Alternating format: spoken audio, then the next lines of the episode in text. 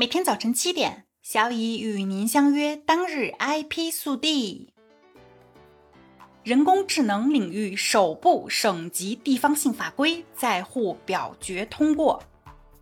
二十二日上午，上海市十五届人大常委会第四十四次会议表决通过了《上海市促进人工智能产业发展条例》，该条例将于十月一日起实施。这是人工智能领域的首部省级地方法规。此次立法兼顾人工智能产业发展与安全可控，明确人工智能产业发展相关行为底线，保障人工智能产业健康安全发展。本次立法的一大创新亮点在于，条例明确设立人工智能伦理专家委员会。发挥其在人工智能领域伦理规范方面的作用，其履行的职责包括制定伦理规范指南，推动参与国内外人工智能领域伦理重大问题研讨和规范制定，对涉及生命健康、公共安全等重点领域人工智能应用的潜在风险开展评估等。立法确立了人工智能产品和服务的行为底线。明确相关主体开展人工智能研发和应用应当遵守法律法规规定，增强伦理意识，并不得从事相关禁止行为，比如禁止提供危害用户人身或者财产安全、侵害个人隐私或者个人信息权益的产品和服务，禁止利用算法技术实施价格歧视或者消费欺诈等侵害消费者权益的行为。实施垄断或者不正当竞争等行为。丰田、日产、本田、Stellantis 加入 Avanci 专利池。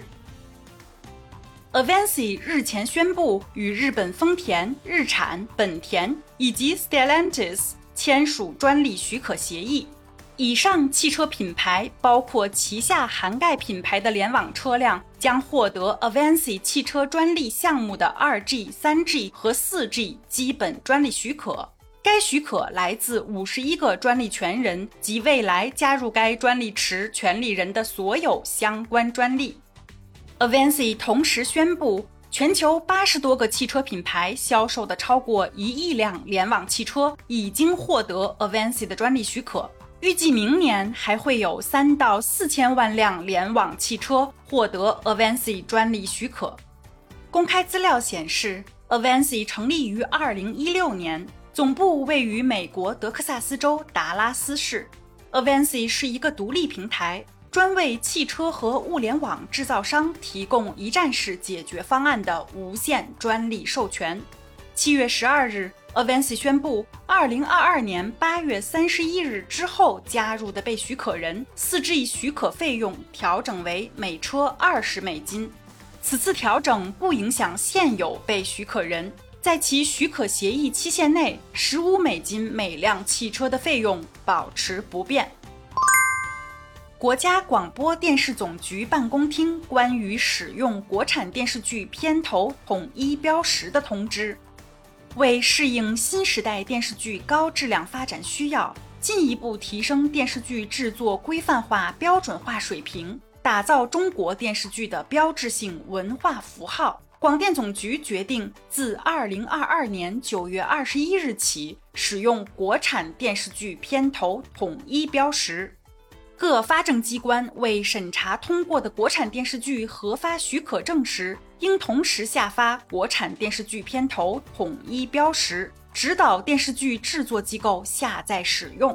国产电视剧片头统一标识原文件可通过国家广电总局政务外网下载。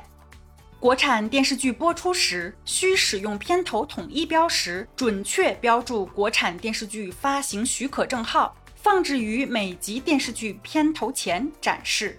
各播出机构需确保完整规范使用。自该通知施行之日起，原二零一六年二月二十五日由国家广电总局办公厅发布的关于进一步规范电视剧及相关广告播出管理的通知。新广电办发二零一六二十一号中关于在每集电视剧剧名出现的画幅中明确标明发行许可证号的规范要求不再执行。最后是一条招聘信息：深圳盛达同泽科技有限公司苏州分公司招聘专利工程师，工作地点苏州虎丘。今天的 IP 速递就到这里啦！本节目由 IP 彭浩人策划，由小乙为您播报。欢迎搜索订阅每日 IP 速递。消息来源可查阅本节目文字说明。如需提供相关消息的详细内容，欢迎在留言区留言互动。